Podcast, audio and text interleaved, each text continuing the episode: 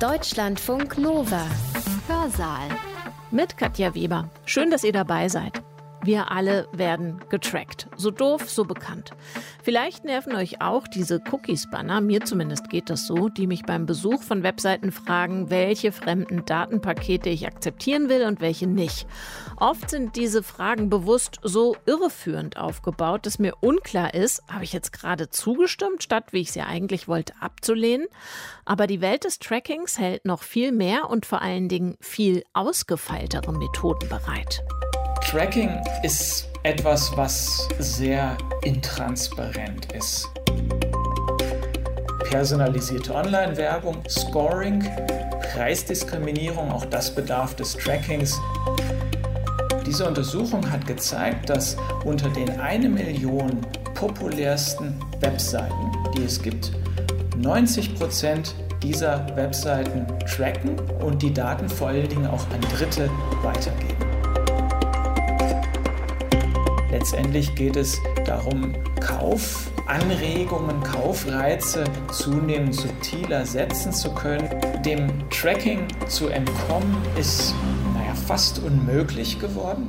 Denn wir sollen konsumieren und wir sollen entsprechend gelenkt werden, sagt unser heutiger Redner Thilo Hagendorf. Hagendorf beschäftigt sich mit angewandter Ethik, mit Fokus auf Technik und KI-Ethik an der Universität Tübingen. In seinem Vortrag allerdings stehen weniger ethische Fragen im Zentrum. Vielmehr beschäftigt er sich ganz nüchtern und so, wie es der Titel verspricht, mit der Zitat, Beschreibung und Bewertung neuer Tracking-Methoden. So heißt sein Vortrag. Und diese neuen Tracking-Methoden gehen weit über die nervigen Cookies hinaus. Auch eure Zahnbürste oder vielleicht auch eure Spielkonsole könnte euch tracken. Die Dinge um uns herum und die Unternehmen und Datenhändler dahinter wollen immer mehr über uns wissen. Dr. Thilo Hagendorf hat Philosophie und Germanistik studiert. Er gehört zu der interdisziplinären Gruppe, die sich Forum Privatheit nennt. Diese Gruppe denkt nach über die unterschiedlichsten Aspekte und Fragen, die uns unsere vernetzte Gegenwart stellt, etwa wenn es um die Blockchain geht, um Kinderrechte online oder um öffentliche WLANs. Dazu publizieren sie fleißig. Online verlinke ich auf das Forum, falls ihr euch da mal näher umsehen wollt. Auch zum Thema Tracking haben sie ein sogenanntes erstes White Paper veröffentlicht, Vulgo eine Stellungnahme, und um die geht's gleich in Hagendorfs Vortrag. Gesprochen hat er am 19. April 2021 online im Rahmen der öffentlichen Vortragsreihe Internet und Privatheit an der Technischen Universität Berlin.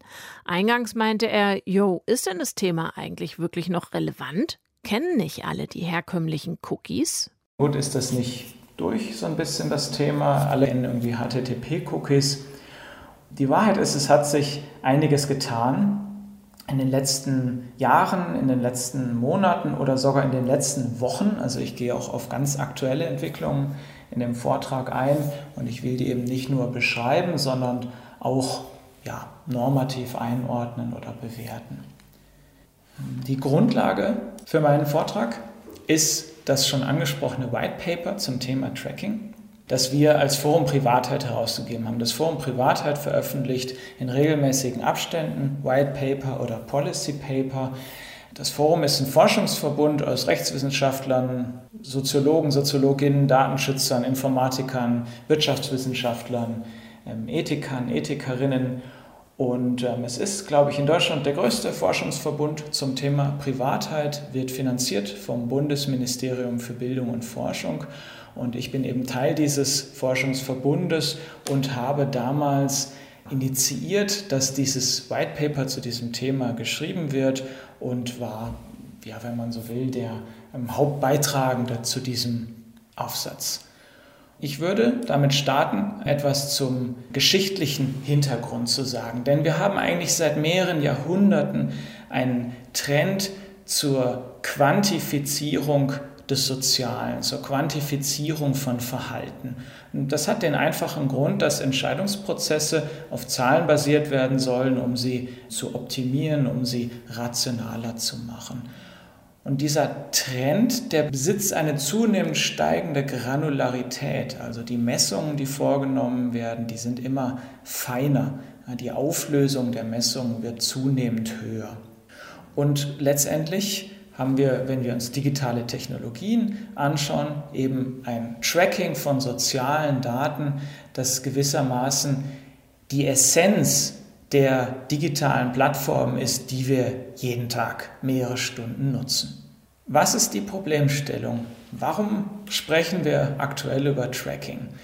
Weil das Thema eben hochrelevant ist. Um nur mal eine Untersuchung aufzugreifen, diese hier Exposing the Hidden Web.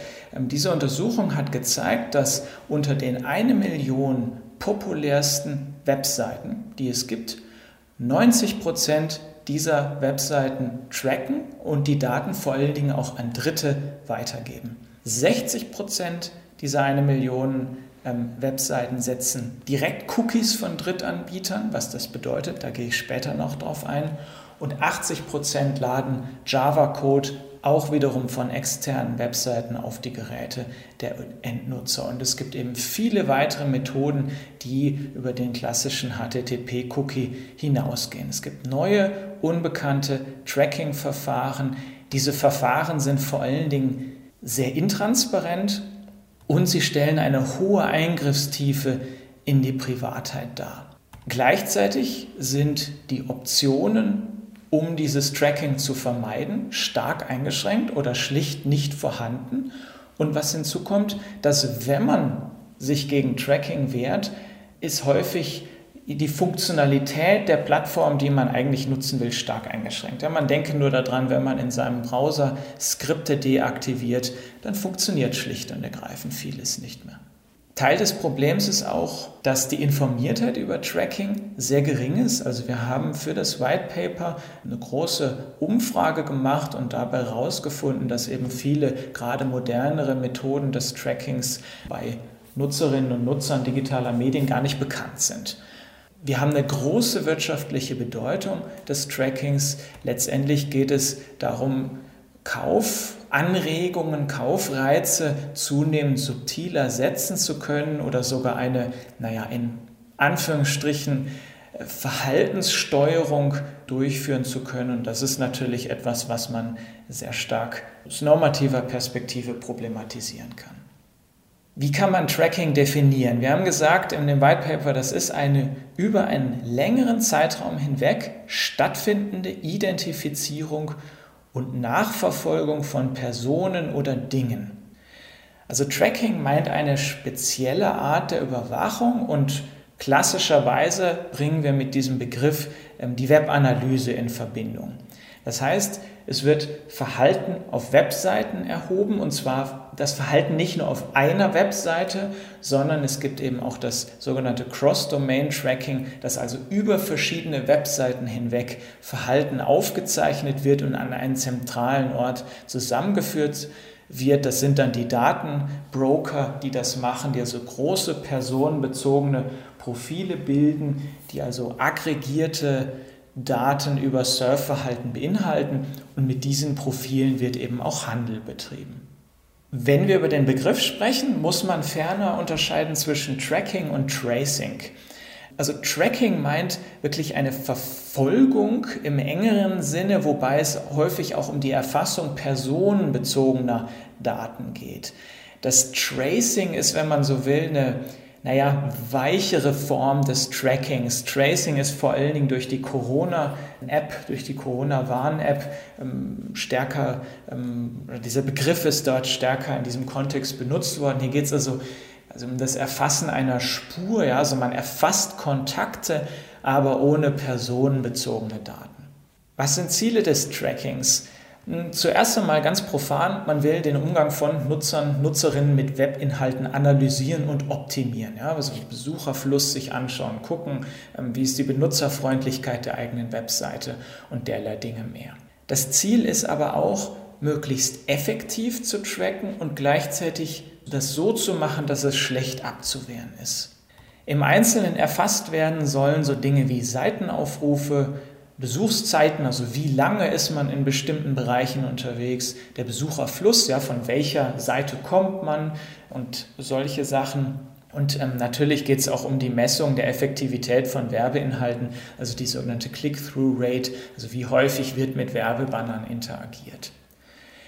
Wenn wir jetzt stärker in die Anwendungen gucken, welche, welche Ziele werden da verfolgt? Naja, natürlich personalisierte Online-Werbung, aber auch so etwas wie Scoring, auch so etwas wie Preisdiskriminierung, auch das bedarf des Trackings. Ähm, da könnte man jetzt wieder solche ähm, ja, klassischen Beispiele rezitieren, wie etwa die Benutzerin eines oder der Benutzer eines Apple-Gerätes, der dann ähm, höhere Preise angezeigt bekommt, weil man davon ausgeht, ja, wer ein Apple hat, hat äh, einen höheren sozioökonomischen Status im Vergleich zu einem etwa Windows-Nutzer.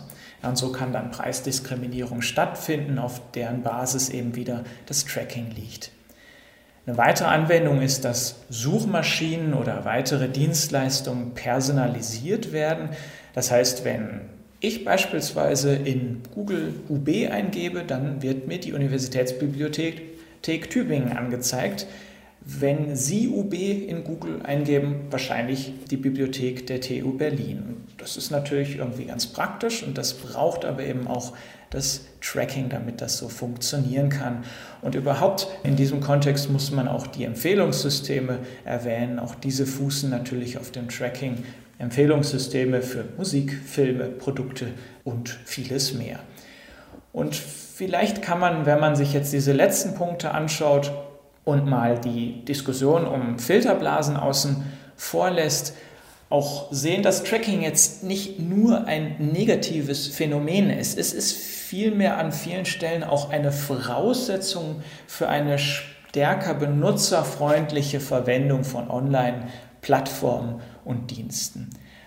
Doch ein anderes Beispiel, um das deutlich zu machen. Also wenn ich etwa ein Produkt im Internet kaufe und ich lege das in den Warenkorb, dann bleibt das in dem Warenkorb, auch wenn ich verschiedene andere Webseiten besuche. Und auch solche Sachen brauchen eben Tracking, damit sie funktionieren können. Um das jetzt ein bisschen anschaulicher zu machen, zeige ich Ihnen hier mal, wie das im Backend aussieht, wenn man trackt. Also ich selbst habe auch eine private Webseite. Auf dieser Webseite ist Google Analytics eingebettet, was es mir ermöglicht, eben auch die Besucher zu tracken. Ja, und was sind da, was sind das so für Informationen, die ich erheben kann? Also ich habe das, als ich die Folien vorbereitet habe, ähm, vor einigen Tagen diesen Screenshot mal gemacht. Man sieht hier also das, ne, den Ergebnisbericht von einem Tag. Da kann man dann also über die Uhrzeit hinweg verfolgen, wie viele Benutzer auf der Seite waren. Meine private Webseite ist jetzt natürlich keine riesige, super populäre Webseite, deshalb habe ich entsprechend wenige Besucher.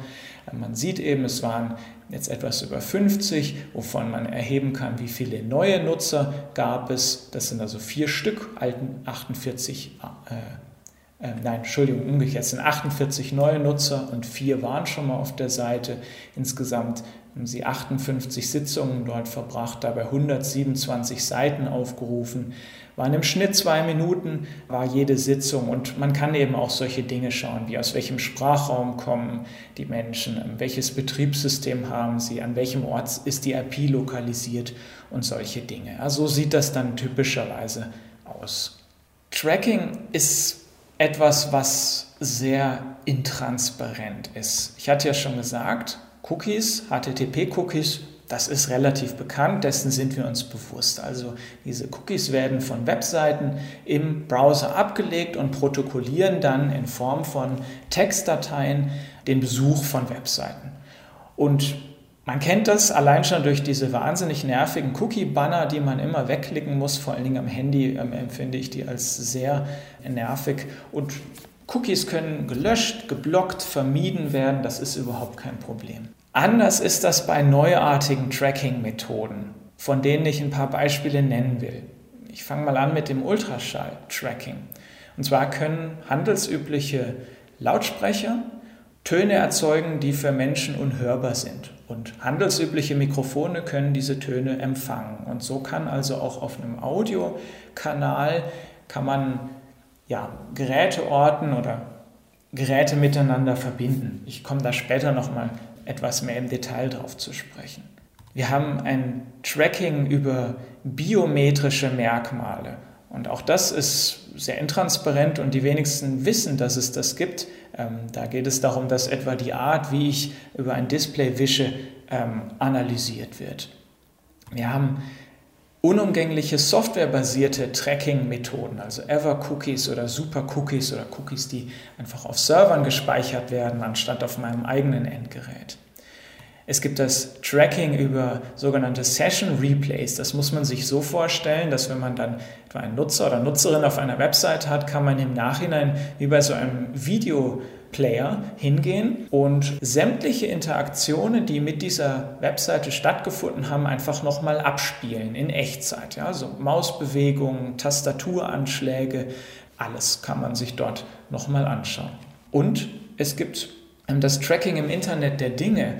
Und auch das ist besonders intransparent, denn die vielen smarten Geräte, die heute mit dem Internet verbunden sind, ähm, die haben häufig ein sehr, sehr eingeschränktes oder vielleicht sogar gar kein Interface, auf dem man irgendwelche Einstellungen vornehmen kann. ich denke hier an solche Sachen wie äh, Zahnbürsten, die smarte Zahnbürsten, die mit dem Internet verbunden sind oder Sprachassistenten oder moderne Autos oder Geräte in der, im, im Bereich der Heimautomation oder auch der smarte Fernseher, die Spielekonsole. Alle diese Geräte tracken natürlich auch verschiedenste Dinge. Als nächstes würde ich etwas über Tracking-Beziehungen sagen. Denn klassischerweise, wenn wir den Begriff hören, denken wir an vertikales Tracking. Das bedeutet, dass Akteure, die sehr viel Machtkapital oder ökonomisches Kapital haben, Akteure tracken, die weniger von diesem Kapital haben. Also klassischerweise sind es große Unternehmen oder auch der Staat, der Bürger oder Kunden, Kundinnen trackt. Aber neben dieser Tracking-Beziehung gibt es auch so etwas wie ein laterales Tracking, wo Bürger sich untereinander tracken können, wo Tracking quasi für jedermann verfügbar wird. Im Einzelnen geht es dabei um GPS-Tracker, die man zum Beispiel ein Auto machen kann, wenn man jetzt eine investigative journalistische Recherche macht und irgendwelche Personen verfolgen will ähm, oder ähnliches. Es gibt das Tracking von Kindern, was sehr stark unter diesem Vorwand der Fürsorge legitimiert wird. Also hier wird überwacht zum Zweck der Fürsorge. Inwiefern das jetzt pädagogisch sinnvoll ist, das sei mal dahingestellt, das will ich jetzt hier nicht behandeln. Ähm, was gibt es da so? Ja, Tracking Variables, mit denen dann so ein, ein sogenanntes Geofencing möglich ist, wo dann also ein Alarm ausgespielt wird, wenn Kinder bestimmte räumliche Bereiche verlassen. Und natürlich kann man auch so profane Dinge machen, wie den Browserverlauf bei Geräten nutzen, auslesen oder direkt Spy-Toys einsetzen. Ja, und schlussendlich gibt es auch das Self-Tracking oder das Live-Logging, wo also sportliche Aktivitäten oder Körperdaten, Schlafrhythmus, Ernährungsgewohnheiten und lauter solche Dinge ähm, freiwillig durch einen selbst getrackt werden und in eine Cloud geladen werden. Um diese Beispiele anschaulicher zu machen, wie sieht das aus? Naja, hier sieht man so einen GPS-Schlüsselanhänger, den man sehr leicht kaufen kann und dann irgendwie an seine Kinder, an seinen Hund oder an ein Auto oder was auch immer machen kann. Es gab ja diese Diskussion um Schutzranzen, wo dann also der Ranzen das, die Position des Kindes trackt, diese dann in eine Cloud lädt und dann an Autos weiterschickt, damit diese Autos dann eine Warnung bekommen, wenn wo ein Kind auf die Straße rennt. Und das Ganze endet in illegaler Überwachungssoftware, äh, FlexiSpy, MSpy, was es da nicht alles gibt, die ja typischerweise von, sagen wir mal, komischen, eifersüchtigen Männern irgendwie dann auf die Smartphones der Freundin gespielt werden, wo man dann entsprechend so ein Backend im Browser aufrufen kann, wo man dann quasi Vollzugriff auf das Handy hat und quasi sämtliche Dinge, die auf diesem Handy passieren, tracken kann und auch weitergehendes wie Anrufe abhören und solche Sachen. Und wie jetzt an den Beispielen sicher mehr als nur deutlich wurde, ist das Ganze ein Privatheitsthema. Denn dem Tracking zu entkommen ist hm, naja, fast unmöglich geworden, wenn man an modernen Gesellschaften teilnehmen möchte. Wir haben sozusagen auch eine Verunmöglichung von Anonymität. Und hier stellt sich eben die Frage, was ist eigentlich mit Privatheit? Und wenn man jetzt in die Literatur schaut und guckt, wozu ist dieser Wert des Privaten eigentlich überhaupt gut? Ja, warum lohnt es sich denn, das zu erhalten? Ähm, dann werden da eine ganze Reihe an Punkten gesagt. Also zuerst mal sichert der Wert des Privaten meine Autonomie oder meine Rolleneinübung. Ich kann also auf sozialen Hinterbühnen quasi einüben, wer ich sein möchte auf entsprechenden Vorderbühnen. Ich kann ein Identitätsmanagement betreiben. Ich kann eben in unterschiedlichen sozialen Kontexten verschiedene Facetten meiner Identität präsentieren. So wird das zumindest theoretisch angenommen. Ja, Privatheit sichert einen Schutz vor Diskriminierung, weil ich mich eben zurückziehen kann in private Sphären. Es ist überhaupt ein, wird verstanden als ein Schutzraum, wo staatliche oder unternehmerische Eingriffe möglichst nicht stattfinden sollen, alleine, dass ich da eben so etwas wie eine rationale Willensbildung ausüben kann, freie Meinungsbildung, damit ich dann heraus kann in die öffentlichen Arenen und als aufgeklärtes Individuum an demokratischen Wahl- oder Aushandlungsprozessen teilnehmen kann. Und schlussendlich darf ein Begriff nicht unerwähnt bleiben, nämlich der der informationellen Selbstbestimmung oder der informationellen Privatheit. Und das ist, glaube ich, auch genau die Facette von Privatheit, die durch das Tracking zuallererst einmal betroffen ist. Und wenn wir bei der informationellen Privatheit bleiben, dann ähm, ist es so, dass in der Forschung eine Theorie oder dass man an einer bestimmten Theorie quasi nicht vorbeikommt. Und das ist die Theorie der kontextuellen Integrität von Helen Nissenbaum. Helen Nissenbaum sagt, dass es verschiedene soziale Kontexte gibt. Also Arbeits Arbeitsplatz, Freundeskreis, Familienkreis, medizinischer Kontext und so weiter und so fort. Und in jedem dieser sozialen Kontexte gibt es sogenannte Normen des angemessenen Informationsflusses, die bestimmen, wie Informationen innerhalb als auch über verschiedene Kontexte hinweg zirkulieren dürfen. Ja, dann gibt es etwa eine Norm, die besagt, dass eine Information, die ich etwa in einem medizinischen Kontext preisgebe, nicht einfach so in den Kontext der Arbeitswelt darf. Ja, oder Dinge, die ich in der, innerhalb der Familie bespreche, dürfen nicht einfach so in den Freundeskreis und so weiter. Und diese sogenannte Kontexttreue von Informationen, die ist eben wichtig für mein Identitätsmanagement. Und Nissenbaum spricht von Privacy as Contextual Integrity. Und wenn jetzt aber diese Kontexte kollabieren, dann liegt eine Privatheitsverletzung vor. Und das ist ja letztendlich genau, was durch Tracking ein Stück weit passiert. Denn in allen diesen Kontexten nutze ich digitale Medien und die Vernetzung perforiert quasi diese Kontextgrenzen, ja, und es werden Informationen aus verschiedenen Kontexten an einer Stelle zusammengeführt und verursacht, und, und dadurch gibt es eben eine Kontextkonvergenz. Und deshalb ist, das war jetzt eine lange Erklärung, deshalb ist ähm, Tracking ein Privatheitsproblem. Was wir auch im White Paper beleuchtet haben, ist die technische Seite des Trackings und da möchte ich jetzt auch im Folgenden noch drauf eingehen. Wir haben zwei verschiedene Technologiekontexte unterschieden, nämlich Web und Mobile. Man könnte sicher noch Technologiekontexte hinzufügen, weiß ich nicht, Tracking in Videospielen oder so etwas. Im White Paper haben wir uns jetzt mal auf, die, auf diese beiden genannten beschränkt. Und wenn man mal mit dem Tracking im Web anfängt, dann muss man zuerst mal unterscheiden zwischen dem First- und Third-Party-Tracking. First-Party-Tracking bedeutet, dass die Anbieter von Diensten oder Plattformen selbst Informationen über Nutzer und Nutzerinnen sammeln. Und dann gibt es das Third-Party-Tracking, wo also die Webseitenbetreiber von Drittanbietern Tracking-Technologien in die eigenen Webseiten einbetten, was dann auch ein Tracking ermöglicht, was ganz viele verschiedene URLs übergreift. Also ich habe das hier nochmal grafisch dargestellt. Man nehme an, ich gehe auf eine Seite internet.de und diese Seite setzt einen First-Party-Cookie. Das ist dieser hier internet.de. Der protokolliert, was ich hier auf dieser URL mache. Dann gehe ich auf eine andere URL, socialmedia.de, auch diese setzt einen Cookie, protokolliert wieder, was ich hier mache. Beide Seiten setzen aber auch noch einen Third-Party-Cookie von tracker.com. Das ist jetzt alles fiktiv. Das soll jetzt nur das, äh, ich weiß nicht, ob es tracker.com wirklich gibt. Und das Problem ist jetzt, dass dieser auf beiden Seiten eingesetzt wird und damit wiederum die Informationen natürlich zusammengeführt werden kann. Und internet.de sich die Informationen darüber einkaufen kann, was ich auf socialmedia.de mache und umgekehrt. Und deshalb sind eben gerade diese Third-Party-Cookies besonders kritisch, um es mal so zu sagen. Eine weitere Differenzierung ist die zwischen zustandsbehafteten und zustandslosen oder stateful und stateless Tracking. Beim zustandsbehafteten Tracking wird, wie es hier steht, ein Cookie auf dem Gerät des Nutzers gespeichert und später wieder ausgelesen. Das ist eben quasi der, das Zustandsbehaftete. Also das sind HTTP-Cookies, Ever-Cookies, Flash-Cookies, Social-Widgets.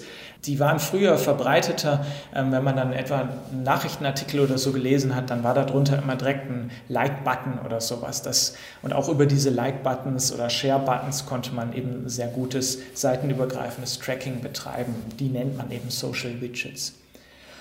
Und beim zustandslosen Tracking liest man Konfigurationsmerkmale des Endgeräts, das eine bestimmte Seite besucht, aus. Oder man nimmt einen Fingerprint dieses Gerätes. Das kann jeder machen. Ich habe das auch, als ich den Vortrag vorbereitet habe, mal gemacht. Habe dabei herausgefunden, dass mein Computer einzigartig ist unter mehr als drei Millionen anderen. Warum kann man das so feststellen? Naja, weil wenn ich eine Webseite besuche mit einem Endgerät, dann übermittelt dieses Endgerät etwa, welches Betriebssystem ist installiert, welche Pixelauflösung hat man, äh, welche Schriftarten hat man installiert, ähm, wie werden Farben dargestellt, welche Plugins sind installiert, lauter solche Dinge, die ähm, notwendig sind, damit eine Webseite überhaupt dargestellt werden kann. Und aber aus diesen Informationen kann ich eben einen Fingerabdruck lesen oder einen, ja, kann ich eben diesen Fingerprint erstellen, der sehr, sehr einzigartig ist. Jetzt hat sich ähm, tatsächlich in den letzten Monaten oder sogar Wochen eine ganz entscheidende oder eine sehr einschneidende Sache beim Tracking im Web geändert.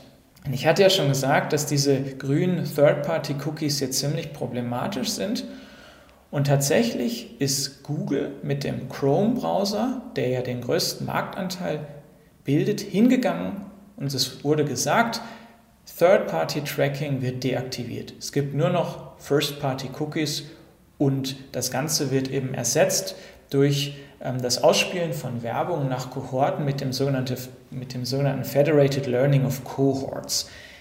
So, was bedeutet das jetzt im Einzelnen? Zuerst einmal, Google hat es in einem Blogartikel ähm, zuerst einmal angekündigt. Die Überschrift war Charting a Course Towards a More Privacy First Web.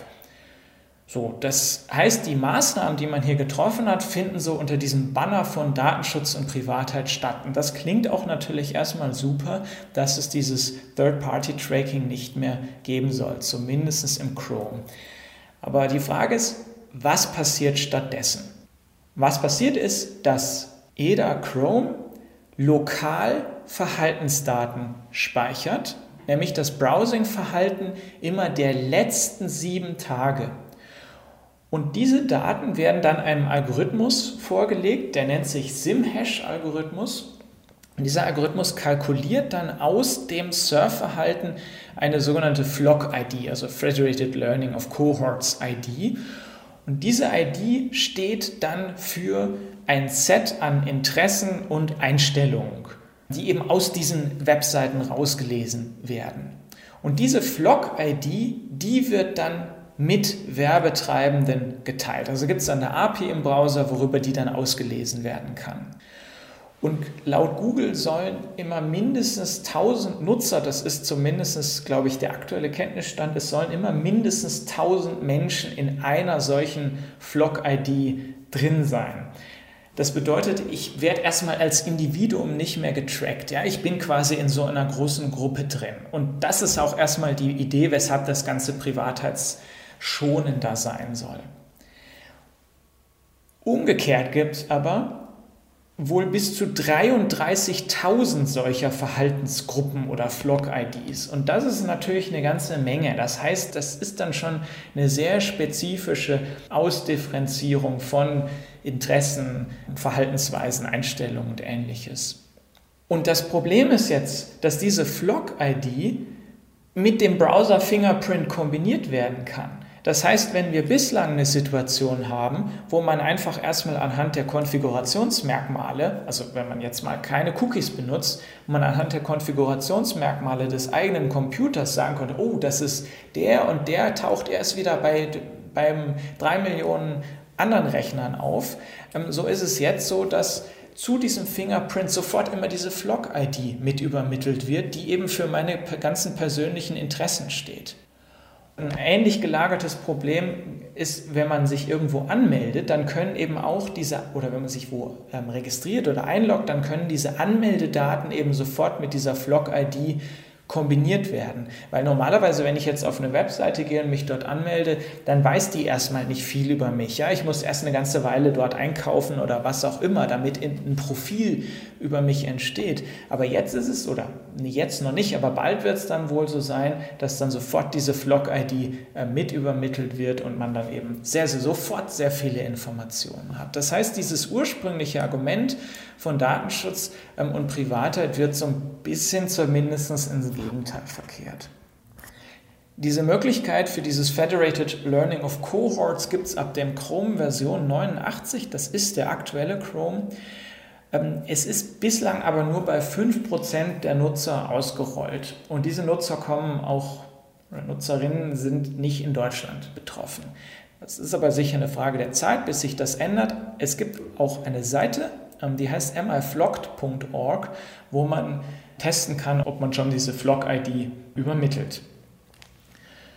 Ja, der Firefox hat auch in, in den letzten ähm, Monaten etwas Ähnliches gemacht. Das nennt er Total Cookie Protection, also etwas Ähnliches im Sinne dessen, dass er Third-Party-Cookies blockt. Ich rede nicht mehr jetzt über diese, über diese Flock-ID, aber ähm, diese, diese Ausgangsüberlegung, dass diese Third-Party-Cookies kritisch sind, das hat eben auch Mozilla aufgegriffen und dementsprechend Maßnahmen ergriffen. Diese sind allerdings wohl, zumindest nach meinem Kenntnisstand, tatsächlich privatheitsfördernd. So viel zu Tracking im Web. Dann gibt es das Tracking bei Mobilgeräten. Es können Tracking-Libraries in Apps eingebaut werden. Das sind einfach Codeschnipsel, die man in den Code von Apps mit einbettet, sodass dann also auch mein Verhalten in einzelnen Apps aufgezeichnet werden kann. Es gibt aber natürlich auch die Triangulation in Mobilfunknetzen, also dass über die Stärke von Funksignalen an drei Funkmasten zumindest grob eine Ortung von Geräten stattfinden kann. Ich glaube, im besten Fall ist das allerdings nur auf 50 Meter genau. Bin ich ganz sicher. Ich glaube aber, so in dem Bereich bewegt sich das. Dann gibt es aber dazu noch das passive Location Tracking. Also uns allen ist ja bewusst, dass wenn wir GPS aktiviert haben, dass dann Ortstracking stattfinden kann, aber es gibt eben auch passive Formen davon, die vor allen Dingen über Bluetooth oder WLAN funktionieren. Denn diese, diese Chips senden in regelmäßigen Abständen ähm, Funksignale aus, die natürlich erhoben werden können. Beim WLAN-Chip sind das etwa sogenannte Probe-Requests, die an Access Points geschickt werden, also an WLANs geschickt werden, mit denen immer geguckt, da guckt das Handy immer, ja, ist jetzt hier ein WLAN, das ich kenne. Ja, dass wenn ich im Wald spazieren war, um dass ich dann, wenn ich zu Hause wieder ankomme, das Handy sich sofort mit meinem Heim-WLAN verbindet. Schickt es eben ständig diese Probe-Requests aus. Die haben aber eben eine ein oder die enthalten eine eindeutige Geräteerkennung. Das heißt, sowas kann ich auch nutzen, wenn ich etwa einen Supermarkt oder so habe. Dann kann ich auch in diesem Supermarkt diese Probe-Requests aufzeichnen und kann darüber etwa dann auch ein relativ präzises Innenraum-Tracking betreiben. Dann gibt es bei Mobilgeräten das Cross-Device-Tracking, was deterministisch oder probabilistisch sein kann. Da geht es darum, dass man über verschiedene Endgeräte hinweg erkennt, wann jetzt eine Person X dieses Gerät nutzt. Das findet deterministisch statt, wenn man in ein und dasselbe Konto auf verschiedenen Geräten eingeloggt ist, aber es gibt eben auch diese probabilistischen Möglichkeiten über IT-Adressen oder Standortdaten oder vor allen Dingen über Statistiken, über etwa häufig besuchte Webseiten Cross-Device-Tracking zu betreiben. Ferner gibt es das biometrische Tracking, wo Wischgesten oder die Art, wie ich die Tastatur nutze oder meine Fingerdicke oder ähnliches aufgezeichnet wird. Was man hier auf der Folie sieht, auf dieser Grafik sind Wischmuster von unterschiedlichen Personen in einer und derselben App. Und man sieht, dass die sich relativ gut voneinander distinguieren. Also diese Person hier wischt anders als diese Person und diese und diese. Und das kann ich mir zunutze machen. Es gibt etwa ein Unternehmen, das nennt sich BioCatch, das hat eine Software entwickelt, die vor allen Dingen beim, im Online-Banking-Bereich, bei den Online-Banking-Apps zum Einsatz kommt, wo man dann, wenn eben unautorisierter Zugriff auf die App stattfindet, gucken kann, ja, wie ist denn das, wie ist das Wischverhalten und dann eben feststellen kann, oh, das ist wahrscheinlich hier eine nicht autorisierte Person und dann kann man entsprechend ähm, Sperrungen vornehmen. Auch bei Mobilgeräten relevant sind die Ultrasonic Side Channels oder eben das oder Ultraschall-Seitenkanäle oder Ultraschall-Tracking. Ich hatte das ja schon kurz angesprochen. Also es geht um unhörbare Audiospuren, 20 Kilohertz, das ist also oberhalb des menschlichen ähm, ähm, Hörvermögens und diese ähm, Ultraschallsignale, die kann ich jetzt zum Beispiel in Werbespots im Fernsehen oder so einbetten und die kann dann entsprechend mein Handy empfangen und dann kann man feststellen, ah, Person XY guckt gerade diesen und jenen Sender oder so. Oder vielleicht, um es noch ein bisschen greifbarer zu machen, mit einem anderen Beispiel, man nehme an, man hat eine App von einem Sportartikelhersteller installiert und diese App möchte das Recht haben, auf das Mikrofon zuzugreifen. Und natürlich vergebe ich alle Rechte, weil ich bin ja großzügig und ich will, dass diese App funktioniert. Und jetzt betrete ich allerdings mit meinem Handy tatsächlich eine Filiale dieses Sportartikelunternehmens und in dieser Filiale werden wiederum Ultraschallsignale ausgesendet. Die kann mein Handy dann entsprechend empfangen und an einen Server weiterschicken, sodass der Sportartikelhersteller dann weiß, aha, die Person hat jetzt diese und jene Filiale betreten und ist dort jetzt gerade in diesem und jenem Stockwerk oder so. Also interessiert sich meinetwegen für Wanderschuhe oder so. Ähm, das sind, werden hier so typische Einsatzkontexte Raschall-Tracking benutzt. Ich gehe weiter und komme zur Bewertung dieser Methoden und vor allen Dingen auch zu den Risiken. Ähm, es ist, glaube ich, relativ offensichtlich geworden, dass wir hier in vielen Fällen es mit Privatheitsverletzungen zu tun haben. Es ist aber auch schwierig, dass das Tracking eben so intransparent ist, dass es Nutzern oft nicht bewusst ist, zumal eben bei diesen verschiedenen neuen Methoden, die ich jetzt ähm, beschrieben habe. Ein Risiko ist auch, dass Social Sorting stattfindet, dass also Menschen auf der Basis von getrackten Verhaltensdaten in Risiko- oder Reputations- oder Status- oder Einkommens- oder Verdachtsgruppen eingeteilt werden. Und bei diesem Prozess ähm, kann es natürlich oder kommt es auch zu algorithmischer Diskriminierung. Ein weiteres Risiko ist die Identifizierung sozusagen echter Personen, also indem dann aus den Datenspuren Möglichkeiten entstehen, wirklich diese, äh, diesen direkt den Personenbezug zu geben. Die kommerzielle Logik der Technikgestaltung ist natürlich auch kritisch zu sehen, also dass das ganze Medium Internet so von einem spezifischen Anwendungskontext, nämlich der personalisierten Werbung, so stark determiniert wird und dass deshalb das Tracking so notwendig geworden ist, das ist, glaube ich, etwas, was durchaus kritisch zu sehen ist. Tracking ist unvermeidbar geworden. Es gibt eine sehr hohe Immunität gegen Abwehr- und Schutzmaßnahmen. Und, das hatte ich ja auch bereits gesagt, wenn solche Schutzmaßnahmen ergriffen werden, dann ist es häufig so, dass Funktionalität eingeschränkt ist oder dass man eben schlicht und ergreifend Funktionsverzicht vornehmen muss. Man könnte es auch als kritisch sehen, dass Personen quasi in modernen Datenökonomien einen Preis erhalten und dass gewissermaßen eine Verdinglichung von Menschen stattfindet. Und in diesem Kontext ist ja dann auch der Punkt zu sehen, dass gezielte, dass ständig gezielte Kaufeinreize gesetzt werden sollen. Und das Kaufen oder das Konsumieren als solches ist ja nun jetzt auch nicht per se eine Tätigkeit, die bar jeglicher politischen Dimension ist oder ganz zu schweigen bar jeglicher ökonomischen Dimension. Ich würde sagen, quite the contrary. Wir haben in unserem White Paper auch die rechtliche Seite des Trackings beleuchtet. Ich persönlich bin kein Rechtswissenschaftler, deshalb, wenn ich hier jetzt in die Details gehe, kann ich mich eigentlich nur in die Nesseln setzen. Deshalb sage ich wirklich nur so ein paar ganz basale Dinge. Tracking wird reguliert auf europäischer Ebene durch die Datenschutzgrundverordnung und im deutschen Rechtsraum zudem noch durch das Telemediengesetz. Diese Rechtsgrundlage schafft verschiedene sozusagen Grundrechte in Anführungsstrichen wie das Widerspruchsrecht. Also ich kann gegen Tracking Einspruch erheben, wobei es da häufig dann eben so eine Friss- oder Stirb-Logik gibt.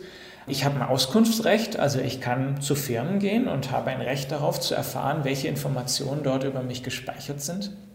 Ich habe auch ein Recht darauf, diese Informationen zu berichtigen und unter bestimmten Bedingungen kann ich diese Informationen auch löschen lassen.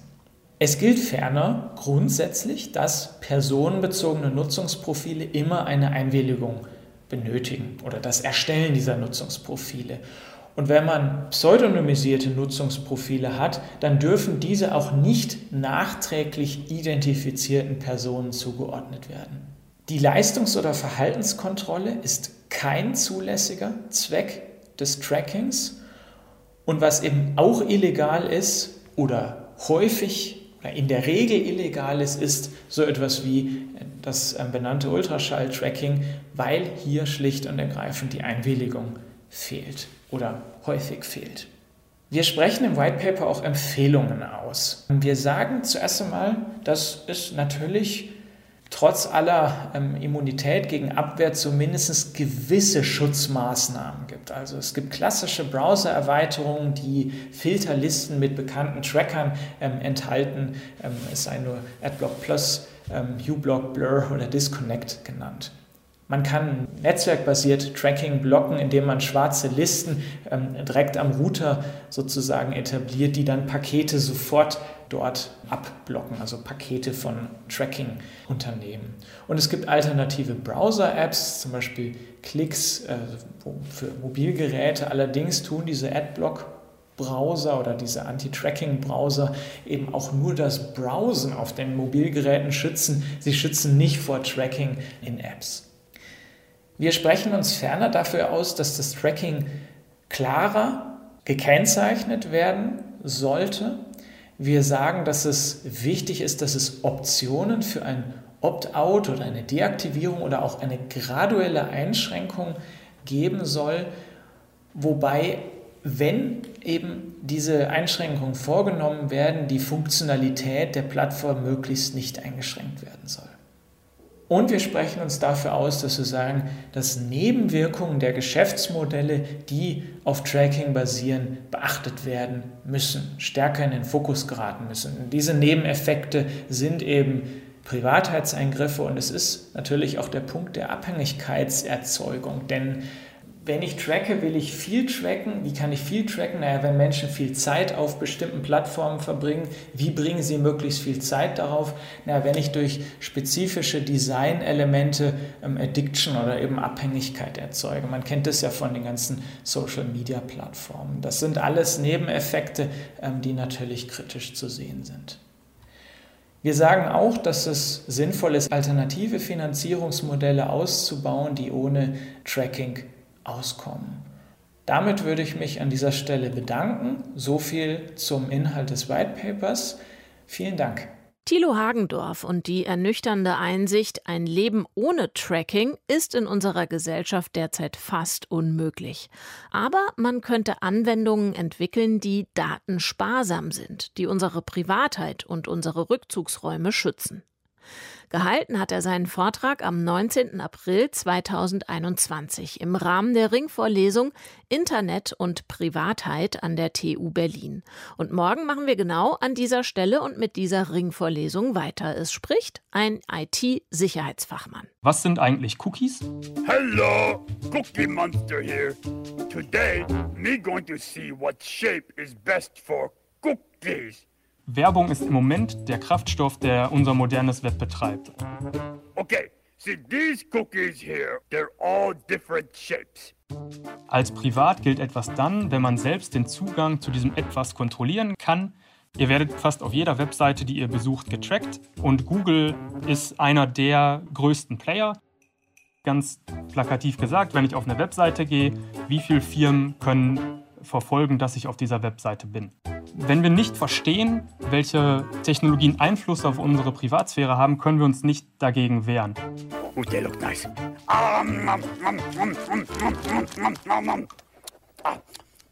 Well, that's pretty good. Es geht also auch um digitale Selbstverteidigung, falls uns die Cookies nicht schmecken. Morgen Abend beleuchtet Tobias Urban vom Institut für Internetsicherheit an der Westfälischen Hochschule nochmal genauer die ordinären Cookies und deren Macht und Reichweite. Das dann morgen im Hörsaal. In unseren unermesslichen Archiven findet ihr aber jetzt schon weitere Vorträge aus dieser Ringvorlesung. Auch Katharina Nockhuhn und Max Schrems haben schon an der TU zu Internet und Privatheit vorgetragen. Zwei super Vorträge, die ihr jederzeit auf deutschlandfunknova.de slash Hörsaal finden könnt. Und noch ein Tipp, falls ihr nach diesem Vortrag hier denkt, uffts, ich muss auf jeden Fall was für meine Privatsphäre tun, schaut mal auf clicksafe.de vorbei, dort sind einige Hinweise zusammengestellt. Danke fürs Zuhören und fürs Mitdenken und bis morgen hoffentlich. Katja Weber sagt Tschüss.